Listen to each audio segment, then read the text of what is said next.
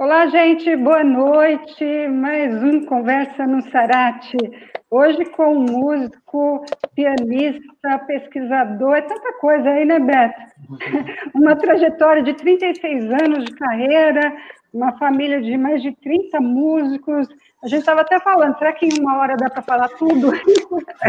Nós vamos começar com o grande pianista Beto Betrame, eu, Cássia Sarati, Jorge e o Vitor, vamos lá, tem muita coisa boa para falar e mais música também, né, Beto? Opa, Seja bem-vindo. Obrigado, viu? Obrigado pelo convite, Cássia, Vitor, Jorge, obrigado aí. É, obrigado aí quem está quem tá assistindo a gente. Tomara que, que, que entre bastante gente aí para a gente conversar. O pessoal manda pergunta também? Manda. Manda. Ah, legal. Muito bom. E aí, Mano, fiquem à vontade para mandar perguntas que eu vou colocando aqui na tela para a gente ver. Pode perguntar de tudo, falar que hoje é dia, né, Beto? Opa, adoro. Nessa, Conta tá... um pouquinho de você, Beto. O que você anda fazendo nessa pandemia aí? Então, né? Tava falando assim, a, gente. É, acho que tem um é, é, um. é um marco, né? Tem jeito. A pandemia está sendo e será um, um grande marco, né? Porque é, tinha antes, agora que virou e o que será depois da pandemia, né? Da, uhum. é, de tudo, né? Do, do mundo, das pessoas do, aqui no Brasil, é, os artistas, né? Nós que representamos a, os artistas e então assim é, a gente vinha num numa, numa rotina de, de fazer show, de participar de vários projetos, é, ensaiar, tocar à noite, dar aulas né, presenciais, e de repente par, parou tudo e, e, as aulas seguiram. Primeiro, primeiro momento, as aulas seguiram, né? até para surpresa, ficou aquela, aquela, aquele branco, né? Falei, e agora? O que vai acontecer?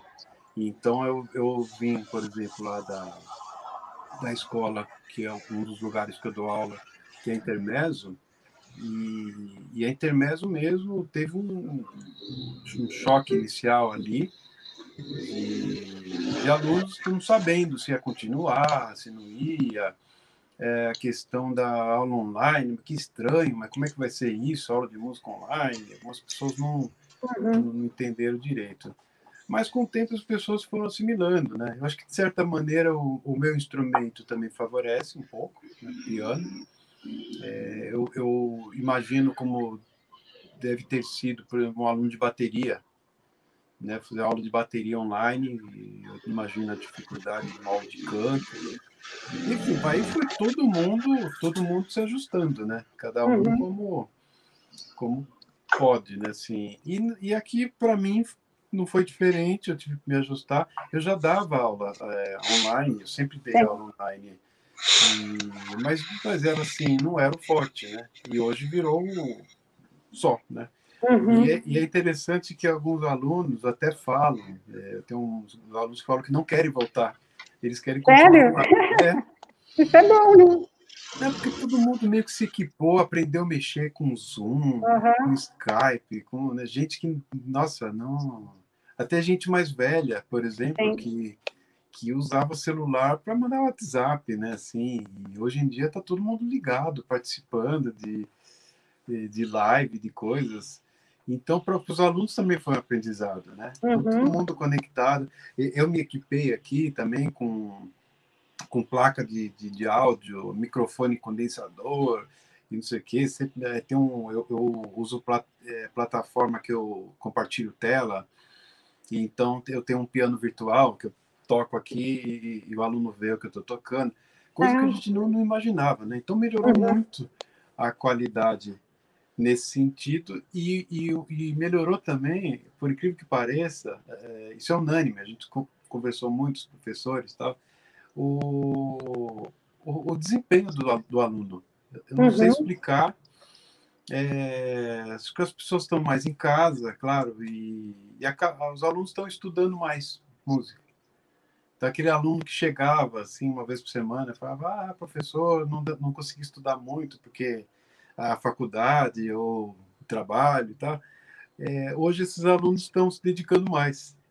Então, até isso, melhorou o, o nível da, da aula mesmo, né? E, e eu, eu, eu, enxergo, assim, toda essa, essa época aí da, da quarentena também como um gráfico, assim mesmo, que teve o choque inicial, é, teve no, no começo é, curvas de, de oscilação muito forte, de, de quase como um, uma euforia e, e, e, uma depressão, assim, no sentido de, de tá, então vou reinventar, então vou fazer alguma coisa, né? Uhum. Aí o Instituto Sarati sabe muito bem, cria um programa de entrevista, e agora, e o sarau, como é que faz? Não, vamos fazer virtual. Sim. E todo mundo assim, né? E aí tem dia que dá aquele bode, né? Você fala assim, pô, é, não é, né? Assim, quero voltar, sabe?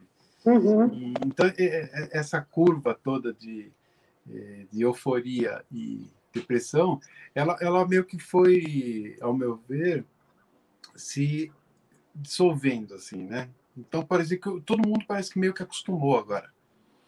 E, e aí o que eu falo, assim, da a música, é, eu falo a música, mas as artes, né? A música por uhum. ser minha, minha área de atuação, mas assim, o que será da música pós-pandemia, né? E o que eu penso é isso, tem coisa que não tem volta mais. Então as pessoas aprenderam a mexer com a, com a coisa da tecnologia, com muito mais propriedade. Uhum. É, alguns alunos vão até cogita-se um formato é, de aula online, tendo uma aula presencial por mês. Isso é uma coisa que já essa conversa já, já existe. Uhum. Né? Então, aluno teria aulas online, sendo uma presencial, para tirar dúvida, não sei o que, não sei o que. Então, assim, tudo, tudo, né? É, e a parte do, do músico, que pós-pandemia é que eu acho muito muito preocupante, porque eu acho que eu acho a impressão que eu tenho que a última coisa que vai voltar é a música, né? Eu tenho amigos é, que trabalham exclusivamente na noite, tocam em bares. Uhum. Não é todo mundo que dá aula, né? Tem gente que que não gosta da aula, não sabe da aula, né? Eu, por sinal, amo, minha paixão da aula, né?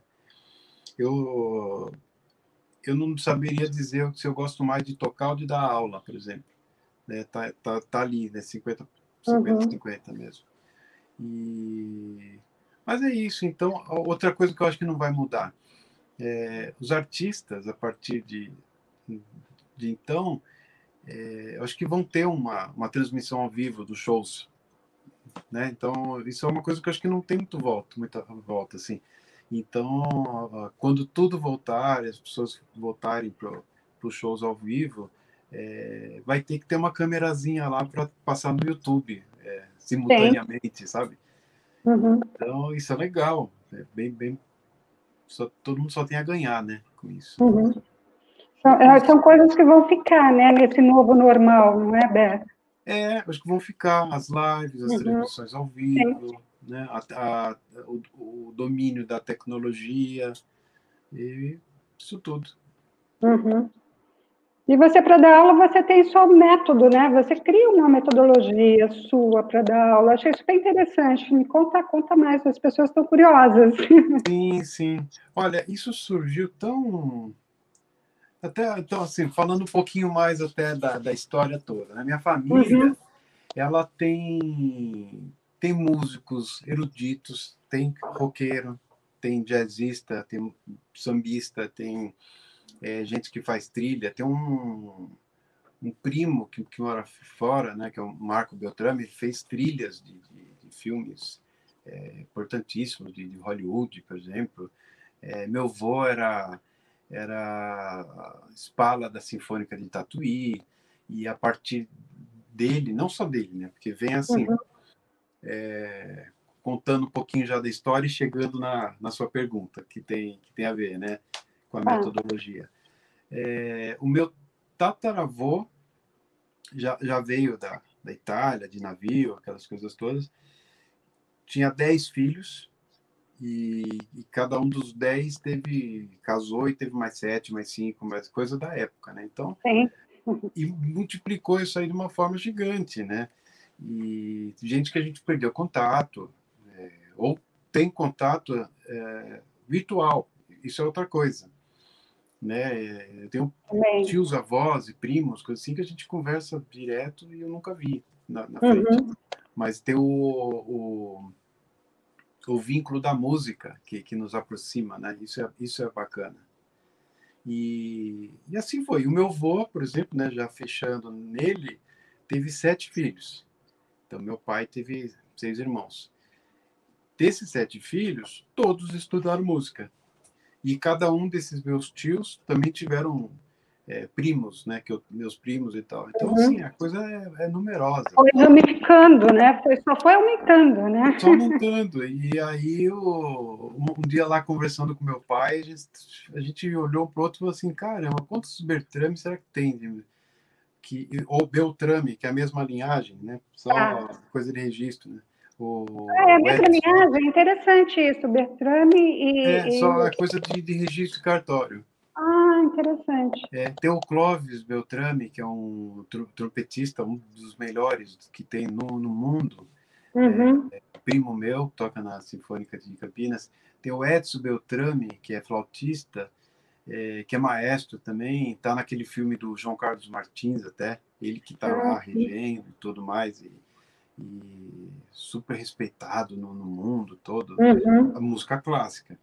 Sim. É, eu tenho um primo que, que é roqueiro de primeira, assim, Humberto Bertrame, é, uhum. que é filho de uma das minhas tias, assim, toca muito, muito, cara, assim, é, o Vitor Bertrame, baterista lá do Sim. Rio, que, que jazzista, assim, de primeira, brazuqueira, top, assim, Aí, des, bom, dessa linhagem toda, as tias que tocam, né? Uhum. Tem uma, a, a Glória, que é, é, toca, dá aula no Conservatório de Tatuí até hoje. É, e, bom, é melhor nem falar, senão vou esquecer de falar de alguém. Vai falar. E essa história já deu confusão na família, que vocês não têm noção. Assim. imagino. Não, porque você falou do, do, do sei quem, não falou do sei quem. Eu falei, não, gente, não dá. Só se eu fizer uma lista, assim, na, então já, já deu até, até briga de família essa, essa história, para vocês terem ideia. Uhum, eu imagino. E, dessa turma toda, acabou se destacando é, mais, assim, em, em evidência no, no, na cena toda, o meu pai e meu tio, né? Uhum. O meu pai, o Cláudio Bertrame, que, que, participou do grupo Medusa, do, aqui em São Paulo, foi, foi baixista do Medusa, e o Zé Roberto Bertrame, no Rio de Janeiro com o grupo Azimuth, que fez muito sucesso muito no, mundo todo. Aí é, é Japão, Europa, Estados Unidos. Foi pro mundo, né? mundo inteiro. Isso aqui é dele, por exemplo, ó, isso aqui todo mundo conhece.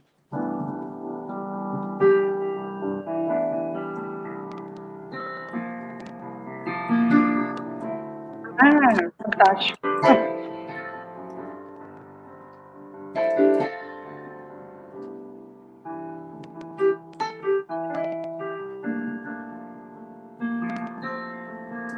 Arrepia, né?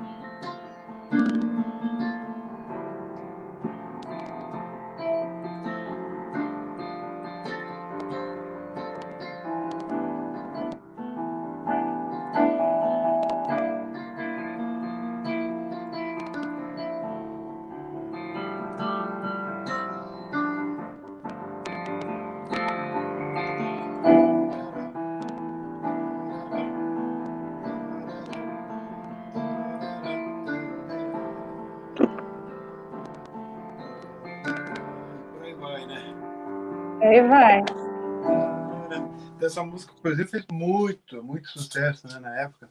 E eu gravei agora com o Ed Mota, né? Quer dizer, o Ed gravou é. comigo, né? No, é, no DVD. É, tá todos os streamings, Spotify e, e, companhia. Tá lá, quem quiser procurar. É o DVD que eu fiz, o é, é, Construtores da Música Brasileira, né? Uhum. É o último, foi o último, né? Agora. É o mais recente, isso. Mais recente. Depois uhum. vou contar um pouquinho da, da discografia também, mas, mas só para, é, como bom, bom palestrante que sou, você faz uma pergunta, eu falo 15 minutos. Tá eu sei. É que, para é, é minha cabeça, as, a, as coisas têm que ter um, um link, né, para chegar Sim. lá no, e acho que por isso que eu gosto tanto da aula.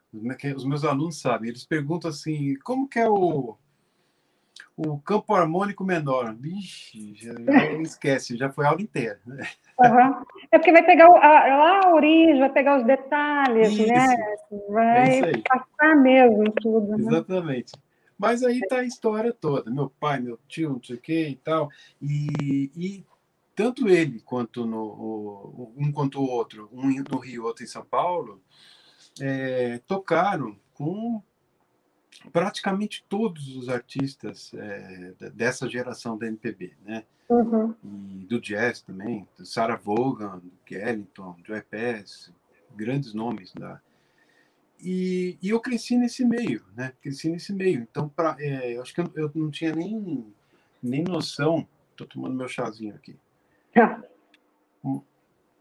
nem noção do que representava isso. E eu já ia nos ensaios, nos estúdios com meu pai e tal. Aí, é, um dia eu comecei a, a me dar conta que aquilo é, era alguma coisa importante, né? Para meu pai era muito corriqueiro. Ah, vou uhum. ali gravar.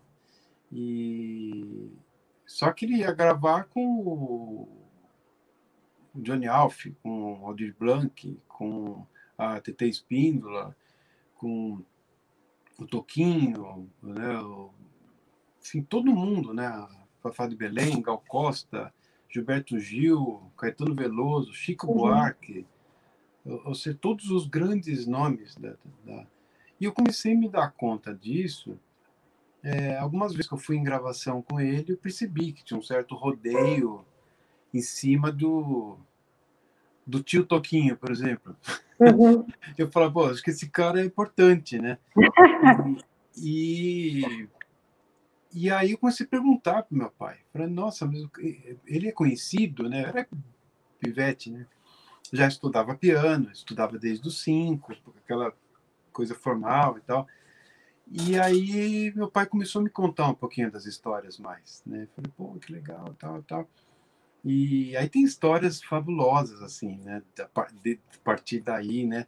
Que eu comecei a, a perceber onde eu estava metido, né? E meu pai me levou um dia na casa do Toquinho, por exemplo, e isso foi pouco antes dele ficar doente, né? Meu pai teve o, o AVC, o aneurisma, em 84, uhum. quando ele parou de tocar completamente. É, por isso, inclusive, não, não tem muita coisa do meu pai no, no YouTube, não se acha. O pessoal fala uhum. alguma coisa do Cláudio, porque na, na época era a época do, do VHS e tal, Sim. não tinha registros ainda, né? E tem umas coisas com a imagem muito ruim, enfim. Mas depois eu, eu dou umas dicas até de, uhum. para achar. É, e aí, pouco antes, meu pai estava fazendo a, a turnê ele ia, come, ele ia começar, perdão, a turnê do álbum Aquarela, uhum. do Toquinho. Né? Toquinho estava preparando as músicas para o disco, né? E aí meu pai falou, ah, tô indo lá na casa do Toquinho, quer ir comigo? Aí eu fui, tudo feliz da vida, porque já a gente ouvia lá em casa, Casa de Brinquedo, é, Arca de Noé, meu pai gravou tudo aquilo. Aquelas coisas de, de, que faz parte de, da infância de todos nós, né? É uhum. É maravilhoso, né? Aquela coisa.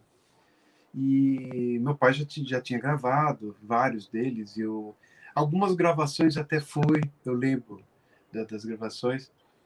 E aí meu pai falou, ó, olha, olha lá, olha lá Jorge mostrando, muito bom. É, depois vou mostrar um pouquinho da coleção. Aí eu viro a câmera, mostro aqui para vocês um pouquinho. Mas Tem bastante tá, coisa, né? Isso aqui, a Cássia já viu, né? Já. E, e aí fui eu lá na casa do Toquinho com meu pai, né? Falei, vamos lá, tudo feliz. Aí eu já tinha ideia do, do que era o Toquinho, né? Já, do que, já era um pouco maiorzinho e falei, opa. E eis que o Toquinho pegou o violão lá e falou, olha, tem uma, tem uma música nova aqui. E começou a tocar aquarela. Né? E aí meu pai pegou um outro violão que tinha ali no, no canto da sala, não sei o quê, e começou a fazer aquela linha do baixo da introdução, né? Que é o como é que era?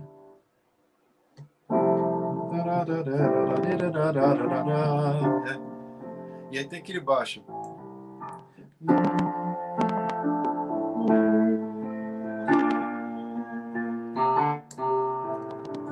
Uhum. Assim?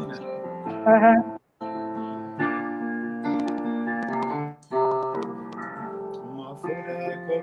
Né? Então ele começou a criar aquele baixo ali na, na, na, minha frente ali, né?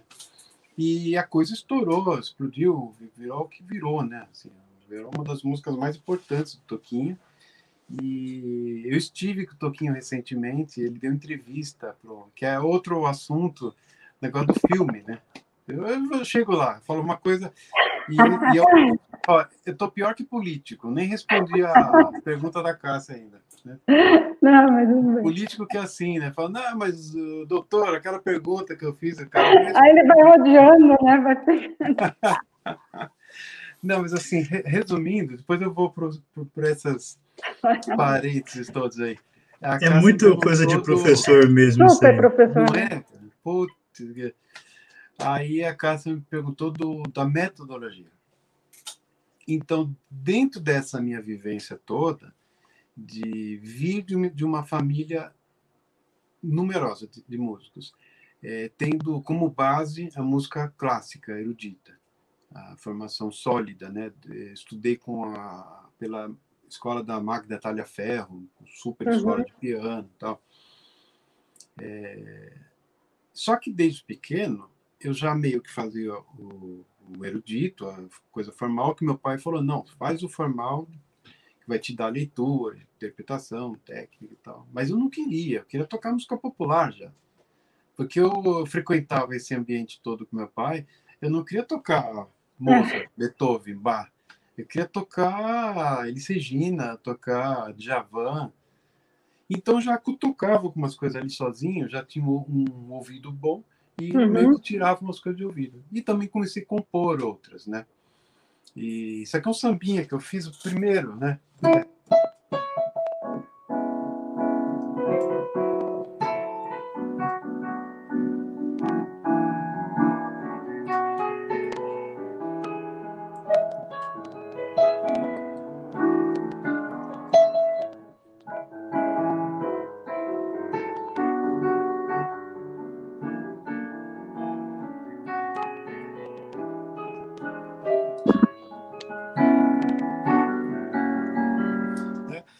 Já fazia uma, umas, umas coisinhas assim é, minhas, né, de lado de criança. E, e aí meu pai já, não, legal. É... E aí, quando tinha uma certa, uma, uma certa altura lá, meu pai falou, olha, não tem jeito, você, pelo, você, tem, você tem jeito para um negócio popular aí e tal. E vamos, vamos colocar você para fazer um curso de piano popular. E eu falei, ah, pronto, finalmente, né? E, e nesse meio tempo também aconteceu outra coisa importante que contribuiu com isso, que tem a ver também, Cássio. O meu pai tocava muito com o César Camargo Mariano, né? E várias gravações, tal, fizeram várias coisas juntos. E na época, em também 82, 81 ou 2, por aí, é, o César estava gravando com Hélio Delmiro aquele álbum Samambaia. Uhum. E na época ele estava separando da Elisa, assim, e, e, quer dizer, uma das, das idas e, e, vindas lá dele com a Elisa, né, já naquela, uhum. naquela fase final mesmo do, do, do casamento. E, e a Elis brigou, trancou a casa lá, e ele tinha estúdio marcado e essa história foi até engraçada, porque disse que a Elis Regina gritava assim na janela da casa: Não, você não vai entrar. E ele, mas Elis, mas eu tenho gravação, eu preciso pegar o meu, meu piano aí, meu, meu equipamento. Ela falava: Seu nada, esse piano é meu. Você... E não deixou ele pegar. E o César com o meu pai, enfim, muito amigo e tal, aí o César ligou para o meu pai e falou: Cláudio, me socorre, a gente tem estúdio marcado e precisamos ensaiar. E eles foram lá para casa ensaiar, o César com o Eldomiro. Uhum. E esse dia foi foi uma das coisas mais decisivas na minha vida, né? Porque eu estava é, estudava piano quase que por por instinto. Eu não pensava. Era, era... Mas aquele dia é, foi crucial, porque eu estava no, no, vizinho jogando bola, assim, brincando. E eu ouvi um som, assim, uma coisa assim de, de piano, que para quem não conhece, escute esse álbum, é, Samambaia, César com Hélio Domiro, é uma coisa espetacular, assim. Um dos álbuns, um dos top mais assim da, da minha vida. E eu larguei a bola, assim, o jogo, larguei tudo, pulei o muro, voltei para casa, falei, o que que tá acontecendo lá? A gente tinha uma sala de música que uhum. tinha uma janela para fora, Medusa saiava lá e outras coisas. E eu sabia que alguma coisa estava acontecendo aquele dia, né? E aí, quando cheguei na janelinha assim, apoiei assim, né? Aí tinha, o piano, o César só deu uma piscada assim para mim e tal. E eu fiquei ali, eu, fiquei, eu congelei ali na janela, né? E assisti aquele ensaio inteiro. E até esses dias foi o aniversário do César, eu comentei, ele sabe dessas histórias todas, né? Mandei os parabéns para ele, tudo. E e aquilo foi decisivo. Eu falei, é isso que eu quero ser. Acabou, não quero mais nada. E aí o que aconteceu? Eu fui estudar numa escola, em, em uma metodologia mais voltado para o jazz, uhum. né, com a linguagem da Berkeley e tal, que aquela coisa toda. Foi muito bacana, só que comecei a ficar frustrado, porque não era aquilo que eu queria. Tinha uma coisa no meio entre o clássico e o, e o jazz, que era a, a música brasileira. Né? Uhum. A, era o César Camargo Mariano tocando, quando ele faz aquelas levadas de samba dele, né?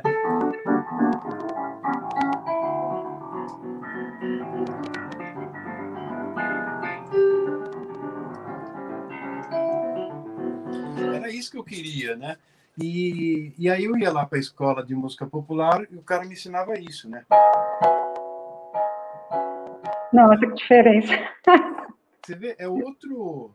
Ah. Né? Então, assim, a, a coisa do, do popular é muito louca, porque uhum. o leque é gigante, né? E eu não fazia ideia. E. Sim, né? Você tem rock, pop, blues. Se for tocar blues é outra pegada. E aí, né, até para exemplificar isso, a, se você for para Berkeley mesmo, é, você tem coisas é, direcionadas lá. Então, você vai fazer aula de canto blues. Então, é uma cantora uhum. de blues que vai te dar aula. Uhum. Aula de guitarra pop. É um guitarrista que, que toca em bandas pop que vai te dar aula, né?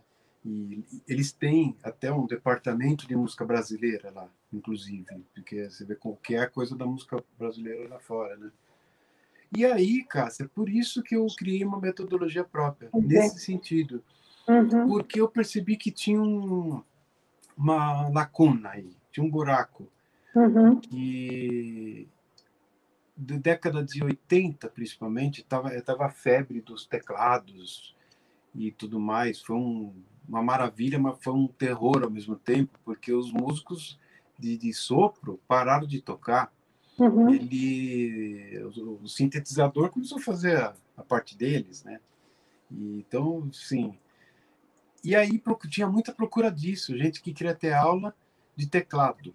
É, era assim, aula de piano, aula de teclado. E eu já, já barrava logo ali, porque quando o cara me procurava para fazer aula de teclado, eu falava: escuta, para você tocar teclado, você tem que aprender piano. Uhum. Não existe aula, vou te ensinar a tocar o, o jump. Né? É, não, não, existe isso. Você tem que entender o que eu estou fazendo aqui, né? Ah. tinha muito disso. Eu tocava nas bandas de baile, adorava, botava o timbre de brass lá, pá, pá, jump, não sei o quê. Uhum. Foi um momento super bacana para os tecladistas. Mas ali eu já comecei a desenvolver uma coisa própria. Porque eu falava assim, tá faltando alguma coisa. Então, uhum. entre né, no meio do caminho ali. E não só uma, várias. Você tem pianista que vai querer estudar música cubana, salsa. Uhum. Você tem pianista que vai querer aprender pop, rock. É, pianista que, que vai querer aprender mesmo mais a minha linha mesmo. Aí posso dizer que é MPB, música brasileira, samba, bossa nova, né? E, e aí sim vai ter também o pianista que aprendeu jazz, entendeu? Também. Então tinha um, tinha um equívoco ali, parece. Uhum. ou era ou era música clássica ou era piano jazz. E o resto, os pianistas aprendi, aprenderam tudo na raça na época. Vários deles, né? Não tinha método, não tinha livro, não tinha Google, não tinha é, tutorial de nada. Uhum. Era tudo na raça, no ouvidão mesmo. Botava a bolacha lá, o disco e, e tirava o que o outro estava fazendo. Um copiando o outro, né? Foi criando-se uma, uma escola, né? Aí eu falei, por que não formalizar essa escola para quem quer aprender essa escola? Então, a, a, minha metodologia, ela se baseia nisso. Então, ela tem os princípios da, da leitura, técnica, interpretação, uhum. os princípios de música, né? Eu nem vou chamar de música clássica, porque porque música é uma coisa só. Música é harmonia, ritmo e melodia. Uhum. Isso é música, né? É, a, a, mesma música do Beethoven é a mesma música do, do, do, do Guilherme Arantes. É a mesma forma, mesma estrutura. É um campo harmônico, é uma escala, é uma tonalidade, né? O que muda é o jeito de tocar. Uhum. Então eu, eu, formalizei só isso, né? Então passei para o material mesmo.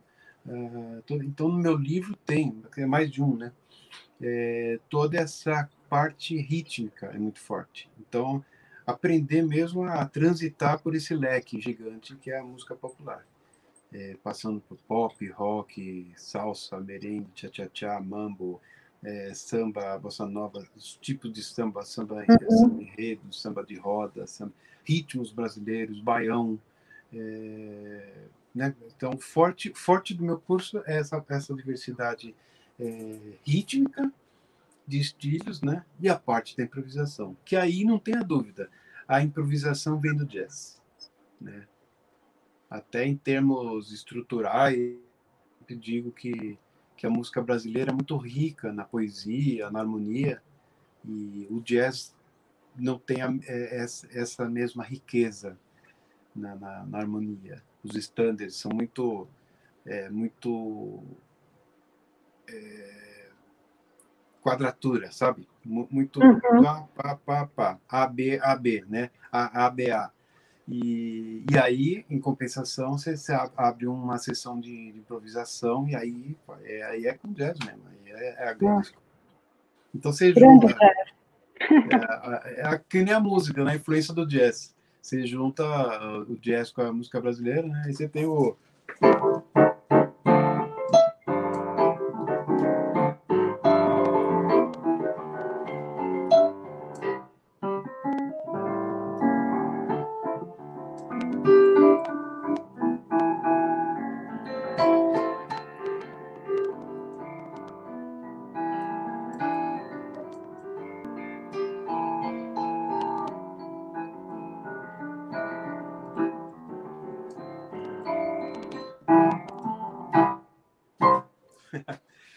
pedacinho, né? Porque é, o tempo é curto, né? É, é, e são muitas coisas. Nossa, você vê que aula, gente. Eu aprendi muita coisa aí. Você falando, a gente já.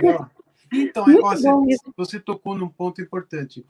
Aí eu desenvolvi a coisa da, da palestra da, e da tá. pesquisa do MPB, baseado no, na minha vivência e tal, tal, tal. Livros que. Então, por exemplo, isso que eu contei da Elis não está em uhum. biografia uhum. nenhuma. Sim que é uma história que eu vivi, né? Do César chegar lá em casa, Cláudio, pelo amor de Deus, deixa eu usar o piano, que, a Elis não quer deixar eu pegar lá o piano. Uhum. E, e, essas e muitas outras histórias, né? E aí eu falei, puxa, que interessante, ó, eu, eu, eu podia dividir isso com, né? E, e, paralelo a isso, eu fui aumentando minha coleção de, de CDs e, uhum. e livros e tudo, né? E aí eu falei, caramba, eu me sentia meio solitário. Acho que eu cheguei a comentar com você, né? Assim, de... Hein? Pra, pô, tem uma, tem uma coleção de... Sabe o menino que tem uma coleção de carrinho completo, só que ele não tem com quem brincar? né? Aí eu falei assim, pô, só tem um jeito de, de botar isso no mundo, é fazer palestra, né? Contar Sim. essa história, passar para frente as histórias. São histórias, é muito bacana suas palestras. É. E você pretende fazer online também essas palestras? Como que tá? Pretendo, pretendo. O que, que isso é outra, outra coisa, né? Eu uhum. não, eu por exemplo né, nessa uma coisa que eu não fiz nessa quarentena é aquele negócio dos quadradinhos que o pessoal faz de tocar cada um no lugar e tal. Uhum, né? Eu não fiz porque coisa coisa mesmo técnica assim de recurso e também difícil sincronizar, né? É, uhum. é aí, eu optei por fazer as minhas lives eu sozinho e, e, e, é um, e na verdade é, é um projeto antigo meu muito antigo porque assim todo, todo esse tempo de, de carreira tô com 50 anos né e todo esse tempo eu, eu não fiz nenhum trabalho de piano solo então eu meio que estou testando esse formato. Então tô, tá. eu, eu, fiz aquela uma, uma série que está aí no Instagram das 50 músicas. Eu comecei no meu aniversário. Ah, é verdade, quase uns 50 fiz uma anos, música por né? dia, é. Uhum. E aí fiz 50 músicas aqui. Que, e, e são uhum. as minhas 50 favoritas, que estão uma pastinha até aqui na frente. Uhum. E, e, aí depois eu escuto, vejo, ah, não, essa não, não sou tão bem. Fazer um trabalho mesmo assim de, de pesquisa e laboratório. Sim da, da maldição do, do, do, do, meu próprio trabalho como pianista, né? Uhum. Então, estou aproveitando também esse momento para fazer isso e, e, eu não fiz muitas coisas é, direcionado ainda para aula, embora a grade está cheia de, de aluno e tudo, mas eu não fiz nada direcionado para aula propriamente dito e, e, e, das palestras que você perguntou. Ah. Mas está tudo engavetado aqui. Eu quero pôr isso para fora, sim, porque. Várias. Inclusive, você deu algumas palestras aqui no Sarate, né? Então, precisa fazer, assim, precisa fazer uma, uma coisa assim, não de, de abrir a câmera e falar, né? Porque. É que é meio. Você sabe, Cássia, que às vezes é meio estranho também é, falar sozinho, né? Essa coisa. Então, o fato de estar tá olhando. É, então, mas o fato de ele estar olhando para vocês aí me dá um conforto, me dá. Ah, entendi. É, alimenta o, o papagaio aqui, né? Uhum. Senão o papagaio não vê ninguém, ele fica ali esperando alguém falar com ele, né? Uhum. É, tem que ter perguntas. Em falar em perguntas, o povo que está assistindo a gente pode formular perguntas, tem tempo Isso. aí, muita coisa aí ainda pela, pela frente. Aí, o Beto está falando para a gente, né, Beto? Ah, é, poxa daqui que eu estava falando mesmo agora há pouco, que aí eu, eu, eu falo. Ô Beto, eu... deixa eu te perguntar uma coisa. Você falou muito do teu pai, né? Até a gente estava conversando, vendo umas coisas antes, que é impressionante, porque realmente tipo, o teu pai participou de coisas assim, da minha formação, a, a coisa da formação assim dos pessoas da minha geração também, mas e agora você está formando as pessoas, né? É, é, é, uma mudança, assim, que é, mas é muito bonito também, é, essa atividade de professor. Como que é para você ver as pessoas passando de aluno para aluno? Como que é essa experiência? Cara, é, é inexplicável. Eu tenho, eu tenho, eu tenho eu tenho um profundo respeito pelos meus professores, os meus mestres, né? Estudei também com, com Hamilton Godoy, né, do Zimbo Trio, e estudei com ele, com Nelson Panicali, Fernando Mota, é, nossa, grande, tantos mestres, a Zuleika, que foi lá da, da Magda Talhaferro, é, monstros assim mesmo, né? E, e essa relação de professor-aluno é para sempre, né? Você cria um, uma referência, uma coisa assim que, que você leva para a vida, né? E o César, o César foi foi engraçado, né? Porque o César é meu professor, de certa forma, muito mais do que muitos outros que foram professores ali toda semana, né? Porque eu tive esse convívio dos estúdios, é, o dia que ele foi que ele foi na minha casa lá, que eu já contei lá, ensaiar com o Hélio, e, nossa, até aí tem mil histórias aí com ele, depois de, de eu ir a shows dele, de deixar meu nome na bilheteria mesmo, e eu ia na passagem de som, assim, na época que música instrumental, é, ele, ele lotava o Teatro Bandeirantes é, em sexta, sábado e domingo durante um mês, assim, de turnê. Era uma coisa, assim, não existe mais isso, esse movimento da, da, música instrumental, da boa música, da boa arte, não, não existe mais. Hoje em dia, o músico toca num, num barzinho por couvert para 30 pessoas e olha lá, né? Então, eu vi tudo isso, né? Eu, eu vim disso tudo, né? E o César foi um mestre, assim, sem ser professor, ele foi um mestre, é, um dos maiores, né? Eu falo porque, até, até chegando na, na sua pergunta também, porque teve uma certa vez eu estava no. Eu falo muito isso para o Marcelão, Mariano, que toca, toca muito comigo também e tal. E eu, tava, eu fui visitar meu pai e meu pai estava lá, ele olhou para minha cara assim. Meu pai era doidão, ele tinha umas, uns insights assim, né? Então ele, ele olhava, eu já eu falava, ih, lá vem. E ele falou assim: e se o César te desse aula? Eu falei, como assim, se o César me desse aula? Ele não dá aula. Não, peraí. Pegou o telefone e ligou para o César. César, tive uma ideia. E o Marcelo, na época, estava começando a tocar com o Djavan, já estava nativa aí, começando a. Sempre tocava, tocou bem pra caramba, né? E aí meu pai me falou pro César assim: o que, que você acha? Você me manda o Marcelo, eu te mando o Beto. A gente troca, né? E aí o César falou assim: não, mas eu não, eu não dou aula. Eu Cláudio, eu não sei dar aula. Não, mas fala para o Beto vir aí que a gente vai ter uma conversa ao pé do piano. Nunca mais esqueci isso, né? E eu sei que foi essa turnê do, do, do Prisma e do Ponte das Estrelas também, foram dois projetos que, que ele colocou uma cadeirinha para mim mesmo, assim, do lado do, do piano no estúdio de ensaio, e eu ficava ali com ele. Chegava na hora da, vir chegar lá, montar o CP80 da Yamaha, não sei o que, a Fender Rhodes, DX7, as tecladeiras da época toda. E, e, imagina que escola, né? Isso foi maior do que.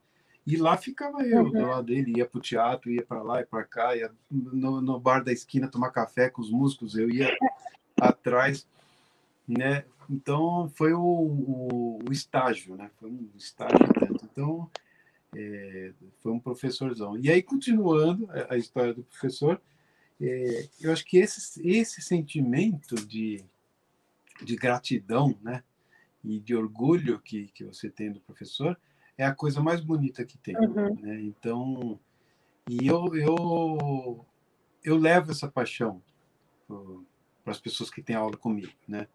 E eles, os alunos, acho que sentem isso, claro, e é uma troca também ao mesmo tempo, que eu costumo dizer. É uma troca, porque a gente aprende todo dia, né? Então uhum. você vem, você vê que a informação ele vem com, com um lance ali que você fala, olha, interessante essa visão. E, e assim, né? É uma troca, uma troca eterna. E, então esse sentimento é muito, muito bacana, muito bonito mesmo de, de saber que você está tá dando continuidade, né? Então, te foi passado, agora eu passo a bola para frente, né? E eu já tenho alunos, por exemplo, que já são formados, tem, tem aluno que é maestro já, ex-aluno meu, é maestro de rede sinfônica, da aula também e tal. E até falo o nome dele, o Flávio Regis, né, que é um cara que também me segue muito, é um grande músico, uhum. depois ele virou baixista, hoje ele é um dos melhores alunos que eu tive, né, e eu e outro dia eu escrevi para ele, falei, cara, que orgulho, vi ele lá regendo a orquestra sinfônica e tal. Falei, pô, cara, cria minha, tá aí, né? E outros também que hoje já são professores, dão aula de, de piano, dão aula de outras escolas, né? É, quer dizer, eu tô ficando velho mesmo, verdade é. e isso é o verdadeiro pagamento, né, Beto? O quê? Ficar velho? Não, Beto. De ver eles, né, prosseguindo, criando, é ensinando. Isso, esse, isso é, o, é o verdadeiro pagamento. É e vou fazer isso a vida inteira, né? Não tem jeito, né? É, quando é paixão, não tem. Paixão. Não, não tem aposentadoria, né? É. Essa... Muito bacana. Mas só aproveitando mais uma coisinha, você comentou, né, bastante do de quando você era pequeno, mas e como que foi também o teu começo, né? O começo da tua carreira assim, não mais de você só estudando, mas você saindo aí na rua, porque você falou tudo. Porque foi bem, foi bem isso mesmo. Porque o que aconteceu? Eu tava, como eu falei, eu vinha no estudando, já fazendo as coisas. Então assim, ó, eu nasci em 70. E em 84, quer dizer, eu tinha 14 anos, quando meu pai teve o aneurisma, ele parou de tocar. Então, estava no, no, auge, tocando, era Medusa, o Toquinho e tal, estava no auge da carreira e parou. Pouco antes disso, o meu pai falava para mim, ele, ele começou a ficar preocupado com isso, sei lá, um ano antes, e ele falava assim para mim, Beto, é, eu estou preocupado. Eu falei, por quê? Porque você está tocando muito bem. Eu falei, aí eu falei assim, mas, mas isso não é bom? Ele falou, então, é, é, é, esse que é o medo, justamente. Ele falou, eu sei da, das dificuldades da, da, carreira e tal. Foi até interessante, porque ele era um cara tão bem, bem de sucesso, né? Ele atingiu uhum. né, os objetivos dele e tudo, né? E, mas ele começou a ficar com medo. Ele falou assim: por que você não estuda outra coisa? É, faz uma faculdade, uma, qualquer outra coisa. E aí você tem a música como, como uma segunda profissão, né? uma, opção. E hoje eu dou toda a razão para ele. Ele tinha toda a razão. E eu, e eu falo isso para os meus alunos. Quando o aluno fala, pô, eu queria viver de música, o que, que você acha? Eu falo, aí eu também falo, caramba, senta aí, vamos conversar. porque é complicado, né? Uhum. E, mas não tem jeito. Quando o bichinho morde, não tem jeito, gente. A gente, né? Quem faz é, uma, uma, profissão de, de paixão, é, não tem jeito. Você faz, né? E eu não ouvi uhum. meu pai na época. Eu falei, nada, que faculdade, o quê? Que... Tá. E aí, nesse meio tempo, ele ficou doente. Quando ele ficou doente, eu todo mundo meio desnorteado, porque montamos uma unidade hospitalar em casa, aquela coisa toda. Uhum. Minha mãe saiu para trabalhar, minha irmã trabalhava. E eu fiquei lá, pô, eu, o piano e aquela vontade, né, de, de fazer alguma coisa diferente. Aí o que, que aconteceu? Eu já tinha meus 14, já me sentia o, o rei da, da noite ali, né? E saí comecei a sair para ver som à noite. E nessa época, a, a cena musical acontecia muito no Bexiga e, e, em Santana, que hoje em dia é Vila Madalena, tal, né? Uhum. migrou, né? Coisa de, coisa de São Paulo, né? A, as coisas vão migrando, né? Mas na época era bairro de Santana e Bexiga, né? Vila Madalena né, era um bairro deserto, tal, não existia nada disso, né? E aí eu falei, pronto, é agora. Aí saí e fui num, num bar que era, foi referência na época, que chamava Beleléu. E ali rolava som da pesada, assim, da pesada. Da pesada. Uhum. E aí eu comecei a ver aquele entre sai de músico. Era diferente, isso é importante dizer também. Na época, é... hoje em dia você sai, por exemplo, você vai lá no, no All of Jazz assistir o show do, da banda do seu amigo lá. E é, é, é, é, o show da noite, né? Então o cara toca duas, três entradas, aquele tempo ali e tal, todo mundo vai para ver aquele cara. Antigamente não era assim. Então, na época, é, em 84, até um bom tempo para frente, é, como é que funcionavam os bares todos, né? Ah, você, o bar abria nove da noite, e ia até as quatro, cinco da manhã, dependendo do bar. E tinham várias atrações. Então não era a atração da noite. Então você, das nove às dez você tinha a Babi, cantava bem uhum. pra caramba. Aí, às 10 saía a banda da Babi, trocava o prato de bateria, não sei o quê, vinha a banda do G, aí às 11 saiu o G, vinha o Filó Machado, Filó era uma uhum. figura super presente ali no Beleléu também. É, aí tinha o Adriano, que era baterista da, da Andrade, durante anos também, fez um sonsaço lá.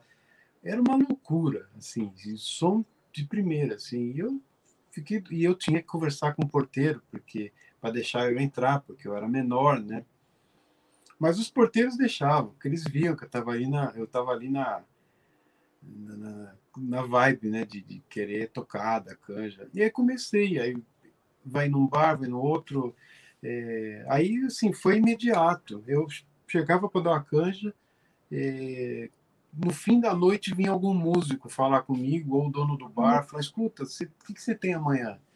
Estamos é, precisando de um pianista para uma banda tal. E aí fui entrando banda, banda. A, a, primeira banda oficial foi com o Maguinho, baterista, o Vitor Alcântara, o, e o Tuca, que, que era o outro, o outro irmão deles, que, que era baixista. E, e aí montamos uma banda instrumental e a gente circulava por todo esse, esse circuito Santana, Bexiga e tal.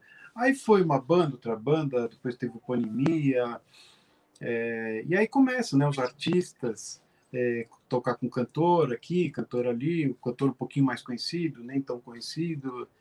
E quando vi, também já estava ali colecionando meus meu, meus artistas favoritos, assim. É, eu lembro do dia que a Leila Pinheiro ligou em casa, por exemplo, e eu achei que era trote, assim. ela, Beto, Bertrame e tal, e ela falou, e aí, meu bom? Ela fala assim, então, então, estamos montando um show aí, queria saber se você quer vir para o Rio. Eu segurei a boca assim, o telefone, e falei, não, não, não. Aí, tipo, fala de novo, né? Era ela mesma. Né? Hum.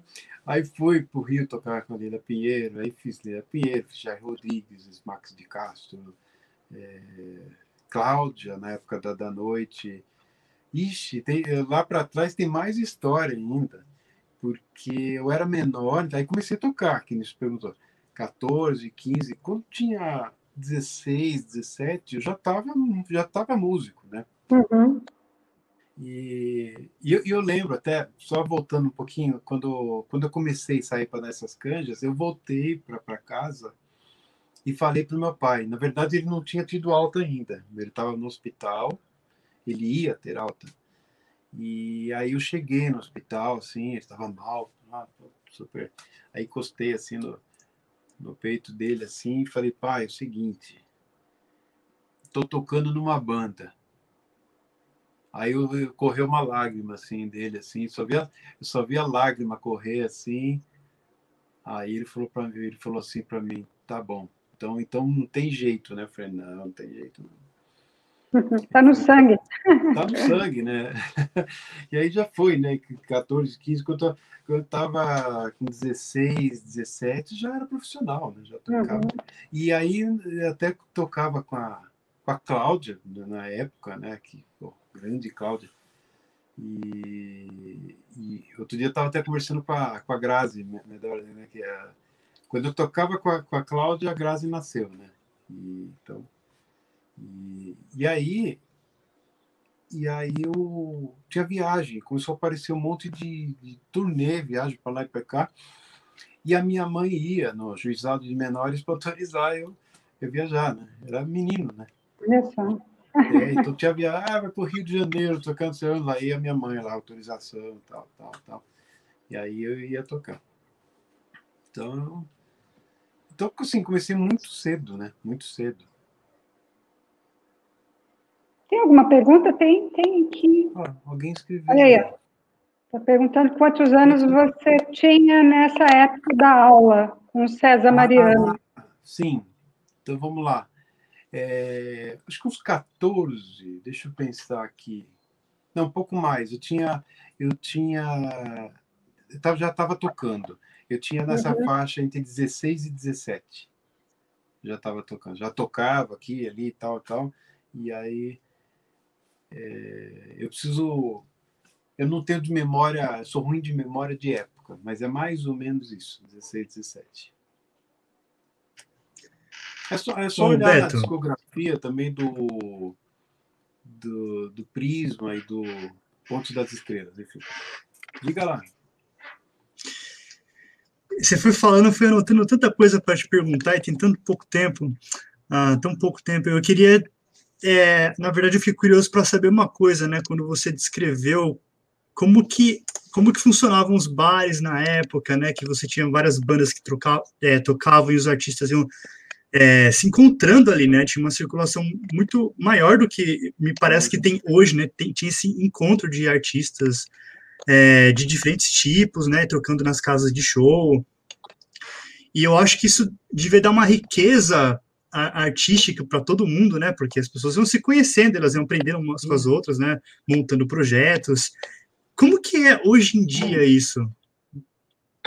Não. É a mesma coisa? Isso deixa tem acontecido pela internet? Deixa Como eu é que é? um pouco mais disso impacto também, até para chegar no que você está falando, né? Isso já vem desde a época ali da, da, da Bossa Nova, né? Dizendo assim, a turma da Bossa Nova. Então, por exemplo, quando meu pai tocava à noite, e, e enfim, não tinha nem nascido ainda, depois continuou, já tinha essa coisa. Então, se você for analisar as biografias é, da MPB, principalmente, o, os artistas da bossa nova é, citam muito isso. Sei lá, ia no bar do, do, do Copacabana Palace para ver o Johnny Alf tocar. Então, se os músicos colavam ali, que tinha o horário do Johnny Alf, que era às duas da manhã. Então, é, tinha essa coisa de do pessoal sair de bar em bar. Por exemplo, eu tocava em vários, eu tinha um público que me seguia, ou seguia o outro, seguia o outro. É porque eu tinha uma, uma rotina assim. Então você pode imaginar até é, já na minha época, né, que, que não, não era diferente. Então, como que era? Eu começava.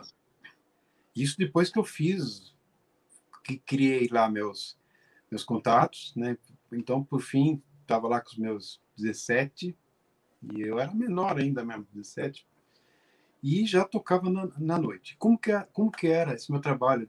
Aí sim, 17, 18, 19, 20 anos, esse período todo, né? Eu tocava sete da noite. Eu vou falar mais ou menos para vocês terem ideias. Tocava, não, ó, eu tocava das 5 às 8 no Hotel Eldorado da Avenida São Luís. Era o horário de chá. Então fazia três entradas lá. Tá, saía às oito de lá, chegava no Terraço Itália, jantava e tocava no Terraço Itália das 8 às 8h45 com uma cantora. Saía do Terraço Itália, pegava, ia lá para o terceiro uísque, ou Tamatete, é. Baiuca, um desses, e tocava com, com Edson Montenegro, grande cantor e ator, é, amigaço até hoje também o Edson, tocava com ele um desses bares aí. E, e, a gente ia andando ali no centro, aí voltava, por exemplo, às 11h30 para o terraço de novo para fazer o piano bar. Aí ia num dos salões lá e tocava o piano bar tal. E, e assim, aí voltava para o Viva Maria, que esse era o grande point, Viva Maria era um, um dos grandes points. Aí eu tocava no show do Sargentelli com as mulatas. Ah, Sargentelli. Tinha show de samba. Depois vinha Ellen Blanco, Nora Ney, Miltinho, Miltinho com cara de palhaço da, época. Aí a Cláudia, aí a Cláudia meio que gostou ali, era o Chico, porque o Chico era do Medusa, tocava com meu pai. Uhum.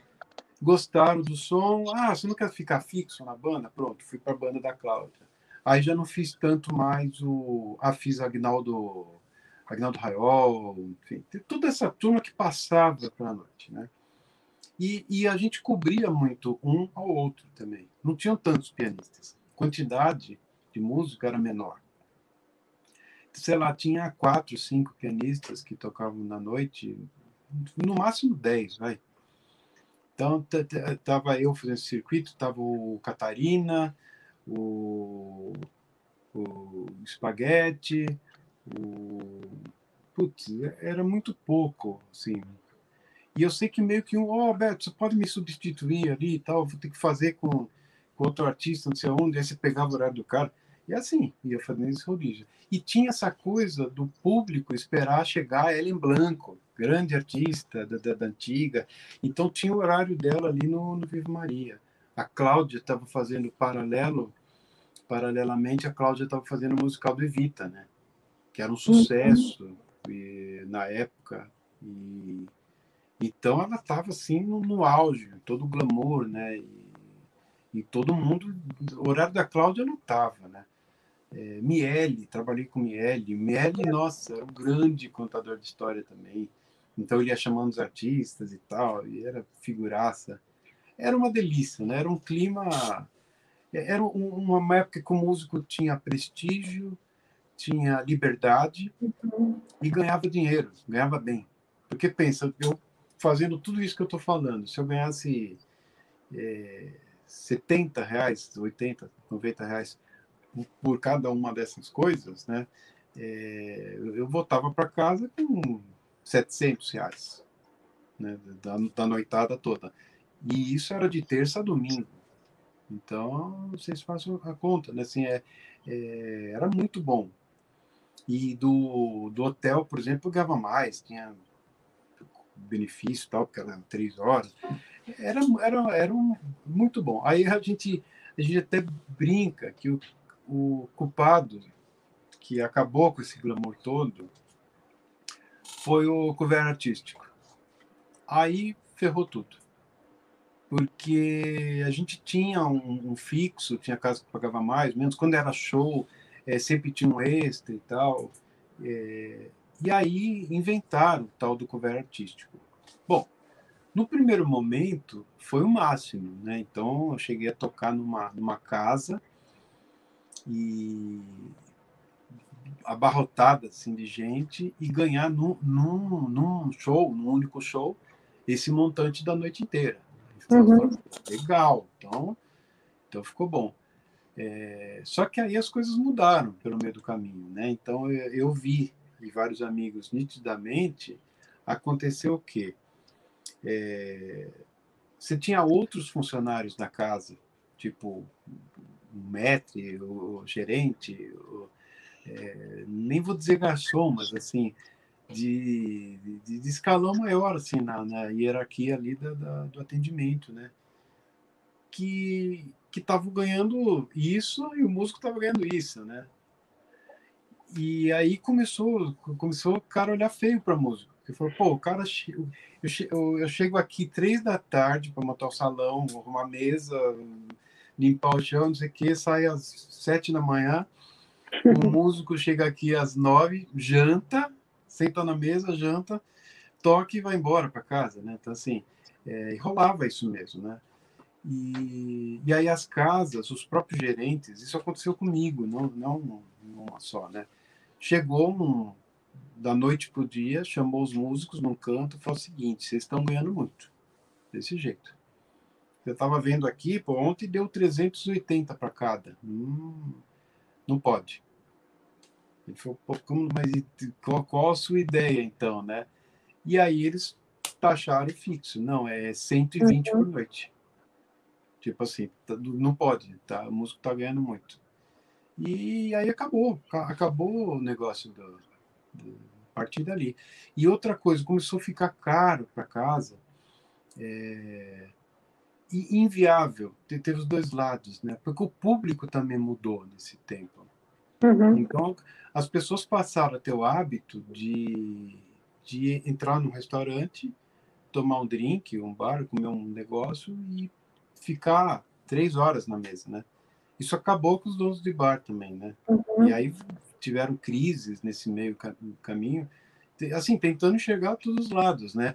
E dono de bar reclamava muito de de gente, principalmente Vila Madalena, é, garotada que sem grana que ficava a noite inteira na mesa, tomava no máximo três cervejas, Coca-Cola, né? E, e, e, não dava lucro pro cara, né? Então, Então, assim, mudou o perfil. Então, não tinha condição de ter é, vários artistas, né?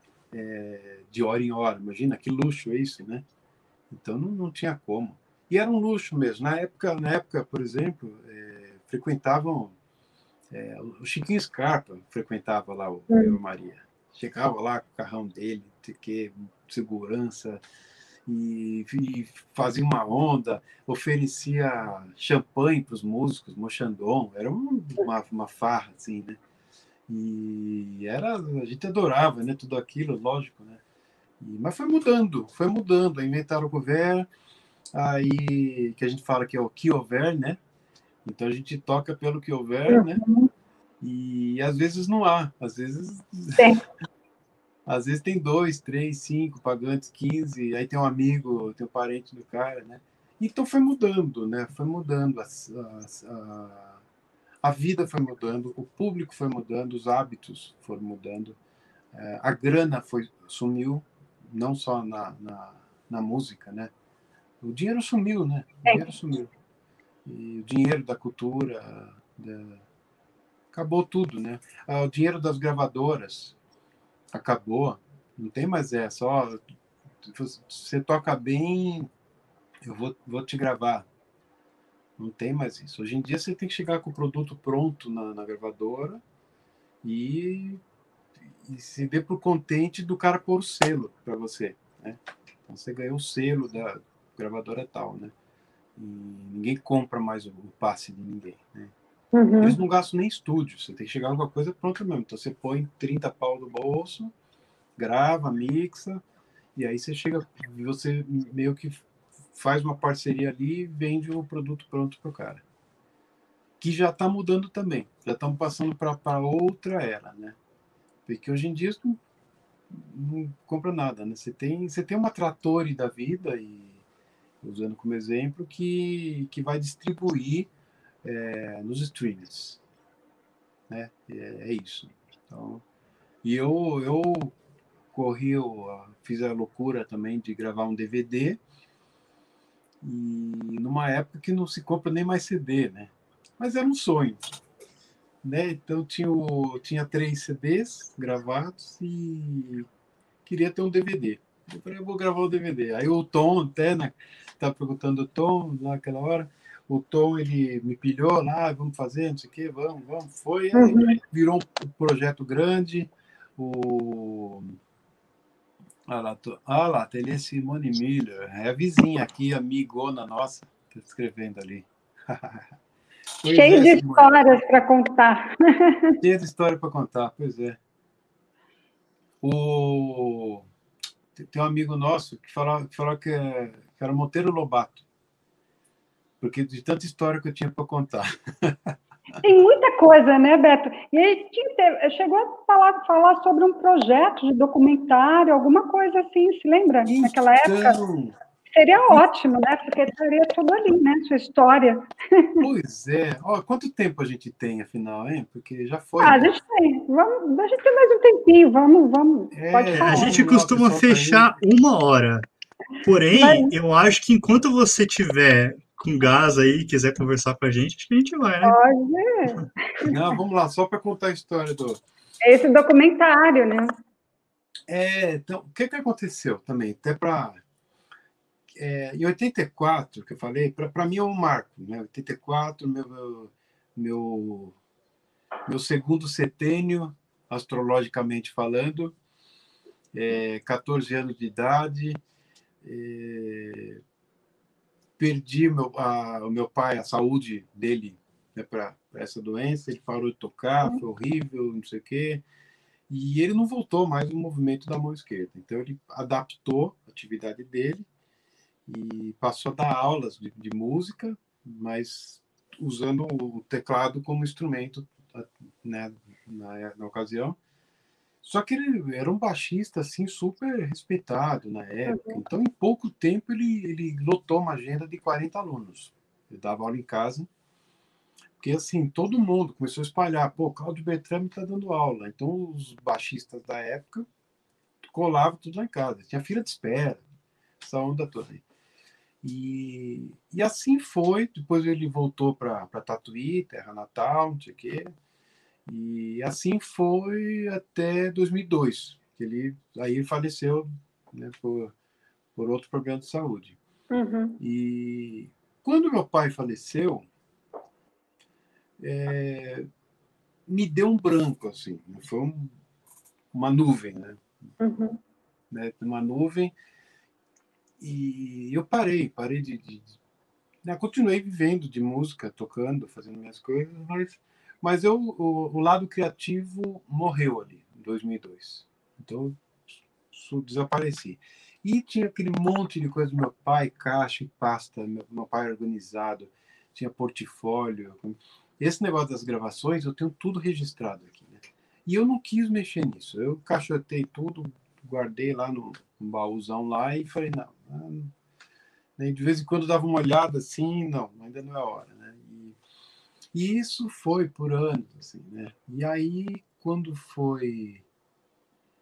É, vou fazer as contas, mais ou menos. Lá, lá para 2015, sei lá, pô, cinco anos atrás, cinco, seis anos atrás, no máximo, eu resolvi começar a mexer nas coisas. Aí eu falei assim, hum, deixa eu ver esse negócio aqui. E aí comecei a linkar ah, as minhas pesquisas de, de MPB às coisas que ele tinha feito, né? Ele especificamente. Uhum. E aí é, aí é absurdo, né? Porque assim, eu comecei a pegar encarte de disco de vinil, que isso, isso é uma, uma pena que não tenha mais, né? Nada contra o, o Spotify, né? Mas, mas assim, quem, coisa, quem né? ama a arte sabe o que eu estou falando, né? Você pegar um encarte, saber quem tocou, quem fez o arranjo e tal. E, e aí eu comecei a olhar e maior parte de coisa do MPB sei lá, abri a porta, apareci, a mais bonita, tá lá, Cláudio Bertrame no baixo, Gilberto Gil e, e Dominguinhos. Aí tem lá Luiz Gonzaga, Asa Branca, tá lá o Cláudio Bertrame. Uhum. Aí você vai lá, Bebê do Hermeto Pascoal, é, Cláudio Bertrame no baixo. E Aquarela, Toquinho, né? E outras, e outras, e outras, e outras coisas assim, fortíssimas assim, da história do. E, e aí eu comecei a, ter a real ideia do, do tamanho que era tudo isso. Uhum. Né? O meu pai me contava. Ele tinha uma coisa assim é, reservado, mas também acho que era normal. Né? Então ele, ele ia ali e fazia uma gravação. Uma ou outra que era muito, sei lá, chamava muito a atenção dele, ele chegava em casa e contava, feliz. Ah, e que nem o dia que ele foi gravar com a Sara Voga né, que meu tio produziu o disco, o Som Brasileiro de Sarajevo. Uhum. Participou Milton Nascimento, Dorival Caymmi, uma galera assim do disco e, e ele foi para o Rio gravar. Ele voltou mudo assim, entrou em casa, parecia que ele tinha visto um fantasma. Assim. E, e aí ele falou: Putz, grilo, eu fiz a melhor gravação da minha vida. Assim. Esse dia ele falou assim: Caraca, foi foi forte, né? E realmente é, um nível assim. Então, é... só que ele não falava, né? E aí eu comecei a descobrir sozinho, uhum. pesquisando, uhum. vendo as coisas e tal. E coisa que eu falei agora do abrir a porta e outras coisas do, do Gil também, que eu, eu, eu ouvi a vida inteira. A música eu não sabia que era meu pai no baixo. Olha só. e aí eu li do disco assim e falei, caramba. E aí comecei a mergulhar nisso, né? Assim, eu falei, não, vou descobrir tudo. Então tem uma sessão aqui, é que se eu virar, vou perder o suporte aqui, então, que é só de coisa gravada por. É muita coisa. Muita coisa, muita coisa. E tanto do Zé Roberto quanto dele, né? Simone, Gal Costa, estou olhando alguns aqui é, Milton Banana Trio, Azimuth tem um monte, Medusa tem um monte, Arca de Noé, né? Eu tô quase pegando uns vinis que eu tenho aqui, Beto, só para mostrar, assim, que você está ah. falando, eu tenho vários aqui, assim, para mostrar que é, é, muito bacana mesmo. A, a, forma como aparece é muito bacana. Então, então e, e assim, a coisa é é, é, pensar a importância que isso teve, né? Uhum. Porque e aí que, que entra, aí que entra o Tom na história, o dia que ele me procurou, que foi não, que aí aí teve isso, começou tudo isso aí. Em 2017 ou 18, eita, 17. Aí começam minhas confusões de, de data, 17. Eu com essas minhas brincadeiras de de, de Instagram, coisa assim. Eu gosto de organização, eu gosto de planilha, de, de, gosto de, de número, de não sei o quê, de coincidência, essas coisas todas. Eu falei assim: ah, já sei, eu vou postar todos os dias no Instagram uma capa de disco que, que fez parte dessa história toda. Vamos ver quantos, quantas capas vai dar. E aí comecei no dia 1 de janeiro. Eu com essa coisa de número, não sei o quê comecei primeiro de janeiro. E foi fevereiro, março, abril, maio, junho, não acabava nunca. E eu estou postando diariamente é, capa de, de, de, disco que fez parte da história, né? E, e aí o Tom, genial, ele que teve essa sacada, na verdade, que ele falou, cara, ah, vocês foram construtores da música popular brasileira. Uhum. Vocês ajudaram a construir, né? E aí, por isso que ficou o título, Construtores da, da, da Música Popular Brasileira. Porque é muita coisa, né, realmente. E se, a perder de vista, eu ainda continuo descobrindo, viver e mexe. Ah, Guilherme Arantes, quando eu fui ferido, vi tudo mudar. É ele no baixo. E, e aí eu vou, eu vou vendo a galera vai postando as coisas. O Guilherme colocou isso outro dia. Eu falei, pô, peraí, fui ver. Aí escrevi para ele. Falei, pô, meu pai no baixo, não sei o quê e tal e tal. Gente, é muita coisa. É infinito, né? É muito. Aí, aí o Tom veio com essa história do, do primeiro do filme. Então, na verdade, o, o DVD virou DVD por falta de recurso do filme. Foi isso. Então, ele me procurou para uhum. produzir um documentário sobre isso. E aí fomos, viajamos, fui na casa do, do Roberto Menescal, ele deu depoimento, Marcos Vale, encontrei com o Toquinho aqui, uhum. ele falou coisas lindíssimas também do meu pai e tal, e com o Toquinho, quem mais? Jane Duboc, fui lá na casa dela, o Ed Mota me, me recebeu lá também, aquele acervo maravilhoso que ele tem, fiquei doido lá. Ele mesmo, ele mesmo, o Ed mesmo, tirava coisa assim do, do vinil dele, que eu não sabia. Ele falava, ah, esse disco que seu pai gravou. E eu falava, não, esse não gravou, quer ver? Então, que o Ed é pior que eu, né? Assim, é duas vezes uh, é, conhece tudo, né? Nossa, uhum. E aí, a partir daí, fiz uma parceria, ele gravou no meu DVD, a Lini, né? E, enfim, aí o, o, o, documentário, esse material tá tudo, todo guardado, tudo salvo. Sim. Um material lindíssimo e, e falta recurso, né?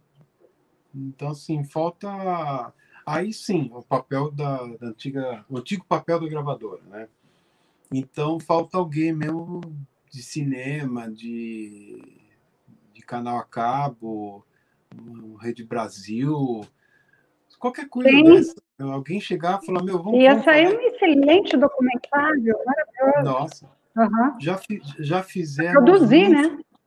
Sim, já fizemos muito contato com gente bacana, gente é. grande do meio, mas não, nada vingou, nada nenhum vingou assim de vamos lá. Aí aconteceram várias coisas, né? O uhum. cara queria fazer, mas ele estava no meio de outra produção de outra coisa. Então, ah, me procura essa coisa. E cara que era amigo do meu pai.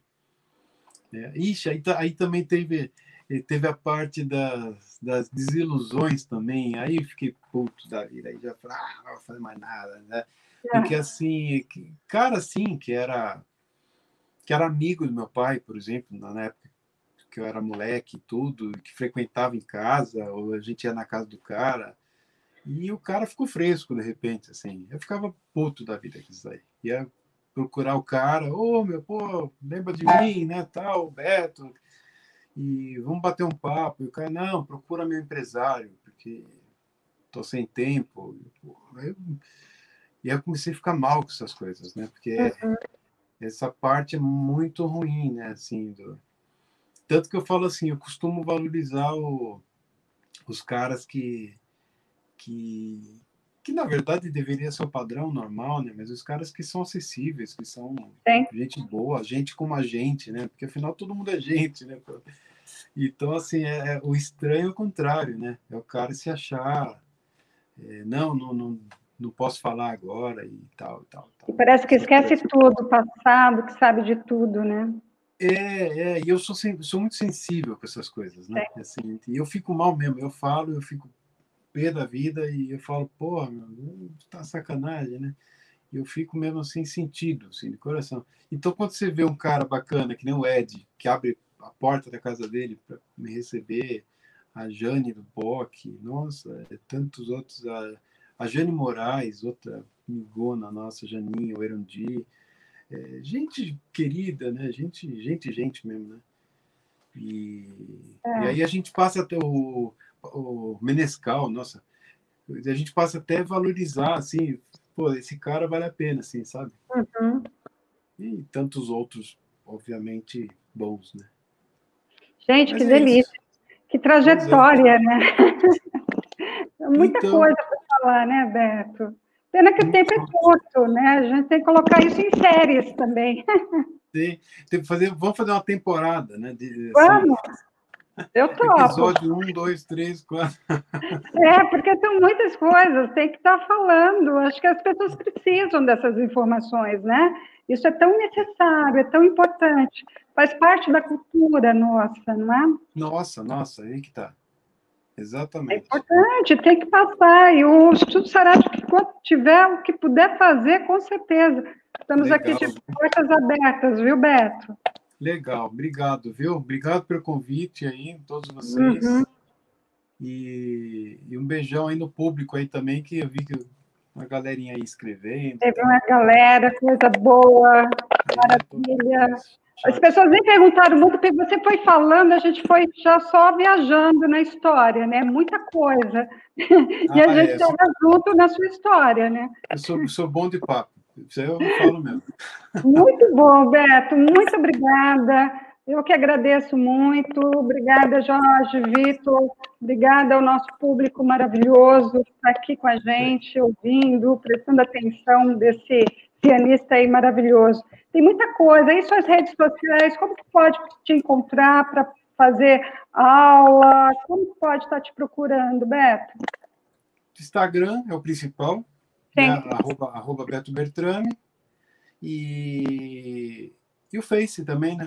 Eu vejo muito pouco o Face, mas de vez em quando é, pinga uma mensagem ali e tal, e aí eu, eu acabo uhum. entrando para ver. Mas é mais Insta mesmo que eu uso. Uhum. E aí, a partir dali, chama que a gente faz os contatos aí, troca o WhatsApp e tudo mais. E... Uhum. Maravilha. Então, Meu vamos para... então, tem até o WhatsApp lá. Então, tem muita coisa, também... tá tudo ali, né? Está tudo aí na descrição também, né? Suas Isso. redes sociais, tudo. E é só entrar. Está e... na descrição do vídeo também, para quem estiver assistindo e quiser, só descer lá, clicar e vocês vão ver. Está tudo lá. Beto, muito obrigada mais uma vez. E vamos que vamos. Obrigada, vamos. gente. Já, e já até a próxima segunda. Beto, foi um prazer, viu, te ouvir. Vai ser um prazer quando passar toda essa pandemia aí, a gente fazer Nossa, vamos fazer uma, presenciais aqui. Com é certeza. Tchau, Beto. Tchau, tchau, pessoal. Tchau, gente. Tchau. Gente, o